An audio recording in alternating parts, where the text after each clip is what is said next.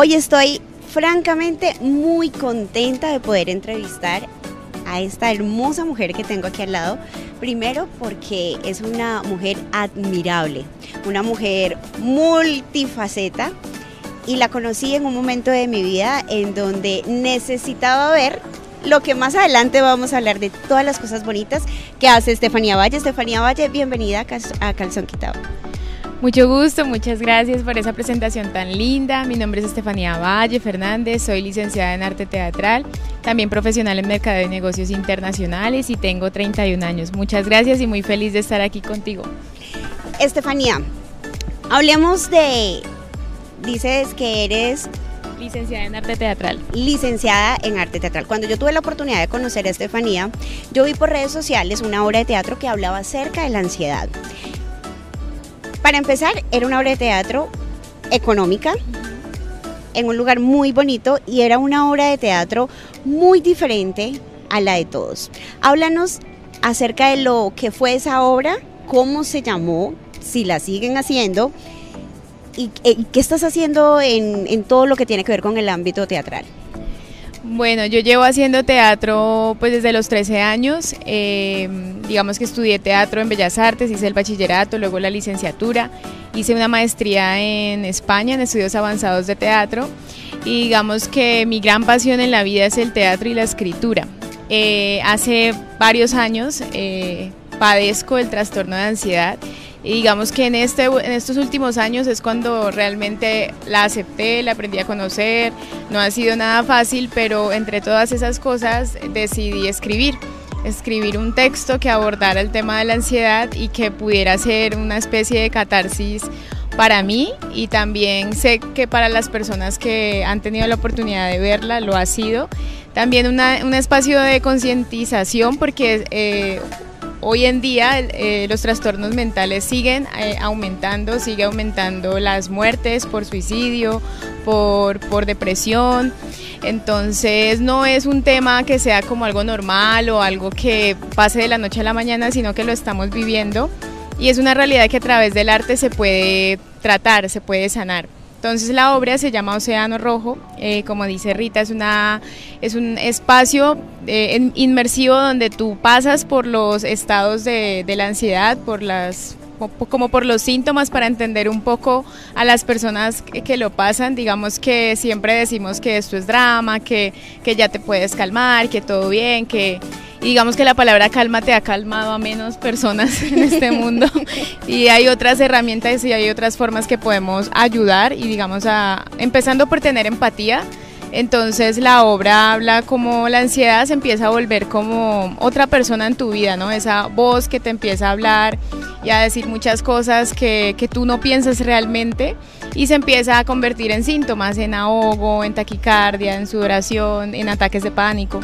Entonces la seguimos haciendo, la presentamos en abril, ahora la vamos a volver a presentar en septiembre. Ah, qué bueno. Entonces, obviamente, este es un espacio pues para invitarlos, ya será en otro espacio, en las redes sociales estaremos publicando donde lo presentaremos y, y bueno, pues muy feliz de que puedan estar en este espacio y conocer esta experiencia. ¿Qué tan mal se tiene que sentir alguien o qué tan mal se sintió Estefanía para escribir una obra acerca de lo que ella estaba sintiendo? Pues mucho, digamos que a la par con el teatro, la escritura me ha salvado a mí la vida porque digamos que algo de lo que pasa con el trastorno es que uno empieza a callar, uno prefiere no molestar a nadie, no decir lo que uno piensa, lo que uno siente porque o uno se quiere quedar ahí o uno está amargado, o uno, bueno, un poco de cosas de que estás haciendo drama es como la frase más más, más usada. Más usada, sí. Entonces, cuando yo empecé a escribir, yo empecé a escribir también como a los, desde niña, pues desde 8 años con mi diario y empecé desde los 13 a los 17 con muchos poemas que me hacían como sentir mejor. Digamos que yo no expresaba lo que sentía, pero escribía poesía, entonces como que eso me ayudaba. Pero por ahí desde los 17 empecé a como a ver que algo no estaba bien en mí. Sí. Y empecé como a, estaba muy trascendental en mi vida y como que la única forma en la que yo me sentía bien era escribiendo. Y escribí una novela que se llama Invisible, que es una novela de autoficción que no he publicado, que quiero publicar, pero que, que, habla sobre una chica que sintiéndose ajena a su entorno empieza a crear un mundo aparte a su realidad. Y entonces es una obra un poco surrealista que toca temas políticos, pero también va a la introspección y va como a eso, a eso de sentirse ajeno, ¿no? A eso de sentirse como, como yo no hago parte de este mundo, por todo eso, eso que te dicen que tienes que hacer y eso que no cumples. Eh, y a veces no te cumples a ti misma, entonces terminas como, como encerrándote en una oscuridad. Pero en esa oscuridad pues también hay mucha luz. Eh, y eso invisible pues también termina mostrándote lo visible pues de, de, tu ser y del mundo que te rodea.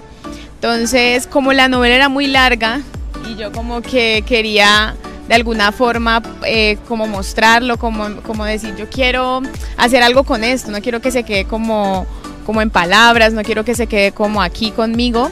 Y empecé a ver que había muchas personas que, que estaban también padeciendo de esto, eh, como que empecé a verlo en mi entorno con personas cercanas, amigos, personas que me llegaban a la vida y yo era como, uy, esto, esto no, esto es algo más allá.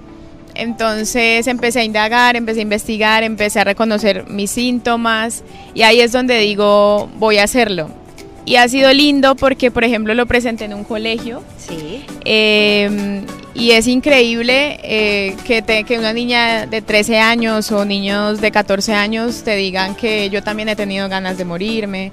Eh, esta obra me hace entender que lo que vivo es, es normal, que bueno, que no es normal, pero que no soy la única, ¿no? Que, que, que hace que tengamos voz y entonces no es algo alejado y siento que, que puede llegar a muchas personas eh, este tema y que es muy necesario hablar de eso. Estefanía, dijiste algo tan importante y es que tú empezaste a abrirte y cuando uno empieza a abrirse como se sienten los demás, exacto, eso es como un imán para las personas que tienen miedo a abrirse y te terminan contando y ya se va de alguna forma como normalizando, porque cuando uno tiene ese tipo de trastornos, ya seas lanceado diferentes, lo primero que uno hace como ser humano es alarmarse. ¿Qué tengo? ¿Qué me pasa? Porque a mí? Y que uno pueda decirle a otra persona, hey, a mí me pasa. O sea, ¿has creado una comunidad? Eh, digamos que no sé, no sé si como tal comunidad, sé que he podido entender cuál es mi red de apoyo, pero pero lo que sí me ha pasado, como tú dices, es que a través de los talleres que hago, porque hago talleres artísticos de teatro, y también por medio de la obra he conocido a muchas personas que, que dicen como gracias por este espacio, gracias porque porque he podido sanar o porque mi hijo ha podido encontrarse con ciertas cosas que de pronto antes estaban mal. Y digamos que para mí ese tipo de cosas eh, han sido también una forma de apoyo para mí porque la red de apoyo no solamente es quien te dice todo va a estar bien, estoy aquí para apoyarte, sino cómo tu trabajo resuenan los demás, ¿no? Cuando alguien, un papá te dice mi hijo ha cambiado o mi hijo tiene mejor relación con sus amigos a través de tus clases, eh, a donde tú te vayas yo me voy porque a mi hija antes eh, estaba teniendo problemas eh, con pues consigo misma, con su forma en la que se veía y ahorita ya usa una sudadera, ahora ya, ya, ya le gusta eh, de repente relacionarse con otros. Y es a través de lo que hacemos en las clases, entonces termina siendo, aunque uno no lo busque porque no soy psicóloga, ni voy a decir que hago teatro para, para a través de la psicología, no, pero de todas maneras como mi enfoque sí, sí tiene una preocupación más allá de de simplemente enseñarle a los chicos a hacer teatro, es como, como por medio del teatro, pues tú terminas sanando de alguna forma, ¿no? Termina volviéndose terapia sin que yo haga la, eh, la clase como si fuera una terapia. Entonces uno termina haciendo meditación, uno termina hablando de sus emociones o uno termina hablando de, de, la, de la preocupación por compartir o trabajar en equipo. Bueno, terminas hablando de muchas cosas y te das cuenta que el teatro es, es una herramienta que va más allá, es mucho más poderosa a lo, a, lo, mismo que la escritura, eh, lo mismo que el baile, lo mismo que, que las artes en sí. Ahorita decías que habías escrito una novela que todavía no has publicado y pronto la vas a publicar. ¿Qué más has, escrito? Escribí una, una obra de teatro eh, que escribí con un proyecto eh, hace unos años, en el 2020, que se llama el limbo que me habita. En ese momento la ansiedad no era tan reconocida, no sabía que lo que me pasaba era ansiedad, sino que yo siempre sentía que yo era una y otra diez. O sea, como que yo no sé, me sentía como, como si tuviera algo con la personalidad, no sé, me sentía muy identificada con las películas y libros que hablaban como de las múltiples personalidades y yo decía, ¿será que yo tengo la de personalidad, algo así? Sí, yo investigué y tú decía, no, yo algo tengo algo así. El caso es que yo me, me, me, puse a escribir una obra que hablaba sobre eso, sobre el limbo, el limbo que me habita, habla sobre eh, ese, esa, ese desconocimiento que igual uno termina teniendo por su propio ser y termina uno ondeando en varias personalidades, ¿no? Y eso fue también mi adolescencia, como explorar aquí, soy aquí, soy esto, soy esto y lo otro, y uno termina como, no, no soy nada de eso, eh, y termina uno aprendiendo a, conocer un poquito, pues, de lo que uno realmente es. Entonces escribí esa obra de teatro, escribí durante la cuarentena, resulta que yo estaba pues también, eh, como todos, estuvimos en una etapa como algunos no fue dura, porque he conocido gente que fue buena, una etapa buena. Sí. Pero para varios fue una etapa de, pues dura, ¿no? como de caos o de miedo o, de encierro. Y digamos que yo estaba en un momento también muy fuerte y entonces yo dije, bueno, voy a empezar a vender poemas. Porque yo incluso... ¿Cómo se hace un poema?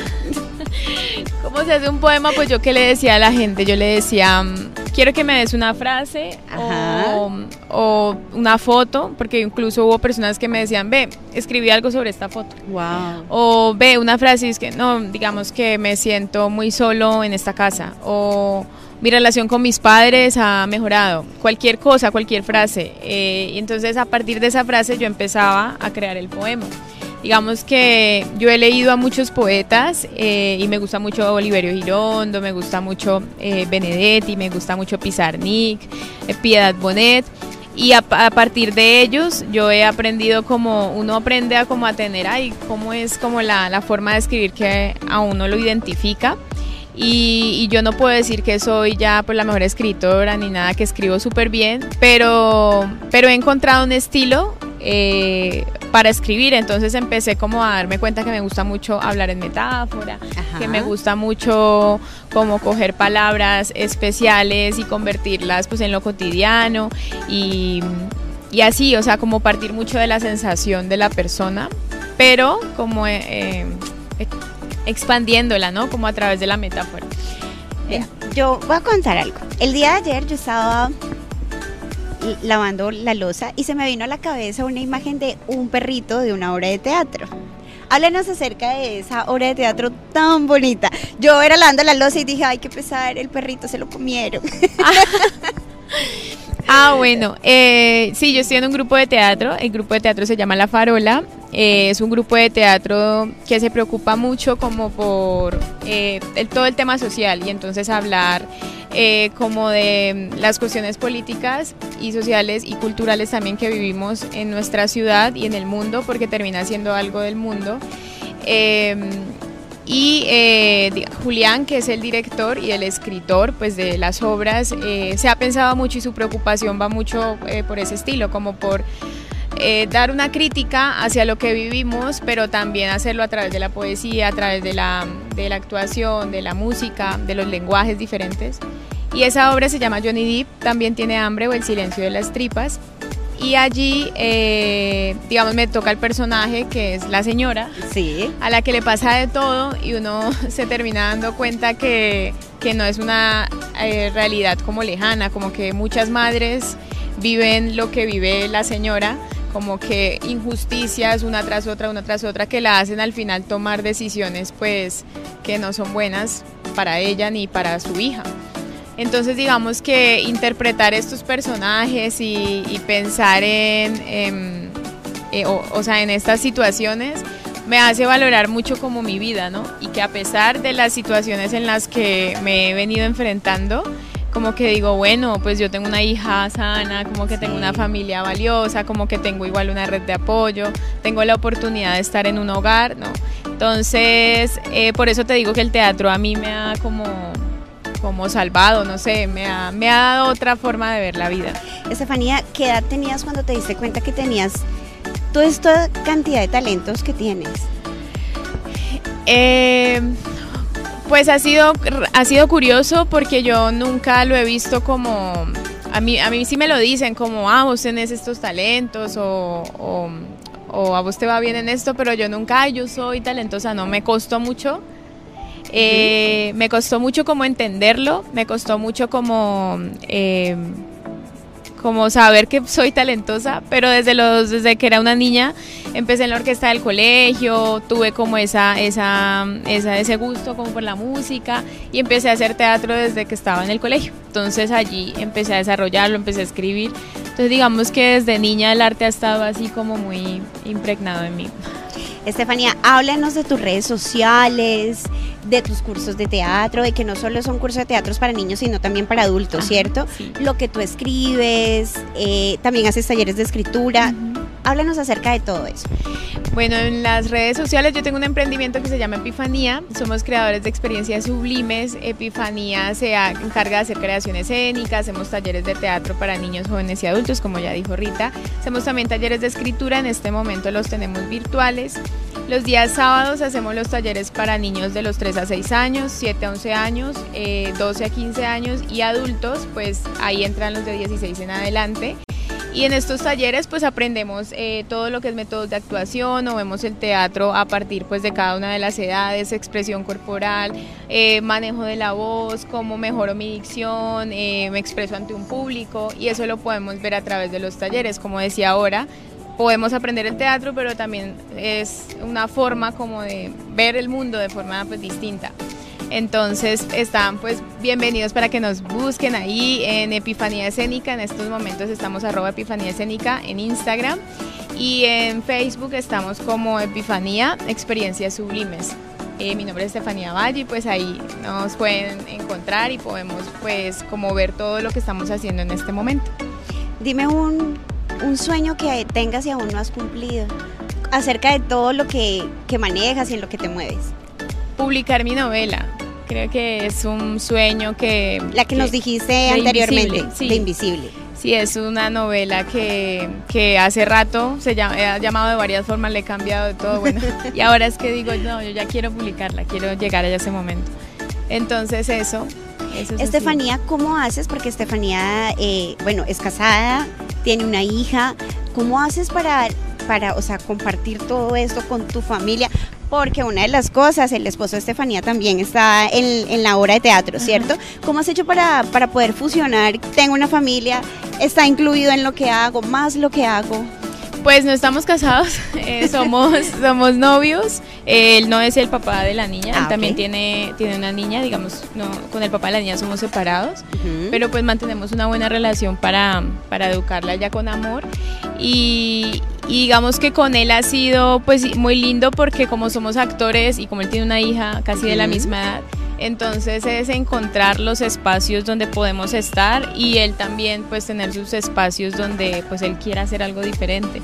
Entonces ha sido como de, de motivarnos mucho para hacer las cosas que queremos. Entonces él ha sido un apoyo muy grande para que Epifanía, él era uno de los que me decía, ya, ¿por qué no te lanzas ya a, hacer esto? Como que cree en ti y como que, porque siempre a veces yo he tenido mucha voluntad para hacer muchas cosas, pero en los pasos grandes a veces como que digo, uy. Entonces, él ha sido un apoyo en esto de creer en Epifanía, que es mi gran proyecto de vida. Y, bueno, creo que, que sería súper lindo que las personas que no conocen como este espacio de los talleres o que no han ido a la obra, pues que se puedan dar un paso en el momento. Danos por favor un consejo a todas las personas que sufrimos de algún tipo de trastorno. Hay personas que, que lo, los hemos podido identificar, otras no.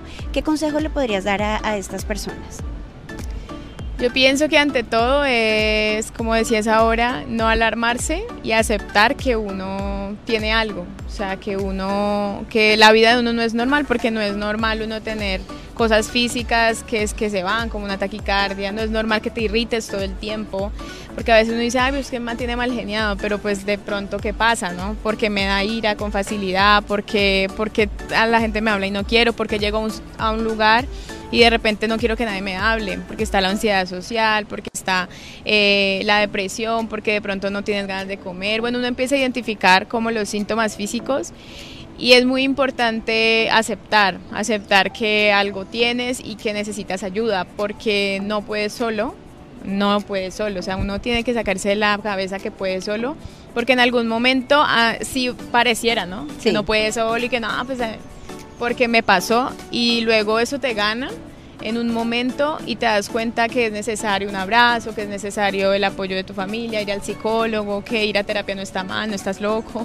que es necesario poder hablar de esto con alguien y si, y si tu cerebro no está bien y necesitas un medicamento, pues tomártelo. Como que si a ti eso te hace bien, pero si de pronto te hace bien la agüita de aromática, si te hace bien la valeriana, si te hace bien digamos, cada persona encuentra porque no hay una forma única, ¿no? Entonces yo pienso que uno de no debe escuchar tanto lo que le digan como que usa esto, usa esto, ¿no? Sino que igual eh, escuchar está bien, pero ¿qué te hace bien a ti, no? ¿Tú qué sientes con qué resuenas? Que, que yendo a terapia, que, pero de pronto haciendo acupuntura o de pronto yendo a una terapia natural, holística, te ayuda también, pues haz eso, pero haz algo, ¿no? No te quedes pensando en que el problema se va a solucionar solo porque no va a pasar. Entonces hay que hacer algo y hay que ponerse en acción. Pienso que ese es como el mayor consejo. Haz, haz algo y ponte en acción para cuidar de ti mismo, porque pues aunque haya muchas personas que quieran apoyarte, si tú no pones acción, pues nada va a pasar. Bueno, aquí estuvimos con Estefanía Valle, esa excelente mujer que ha hecho de un trastorno, cosas maravillosas. Estefanía, muchísimas gracias por haber aceptado nuestro. Muchas gracias por la invitación y ustedes por escuchar. gracias.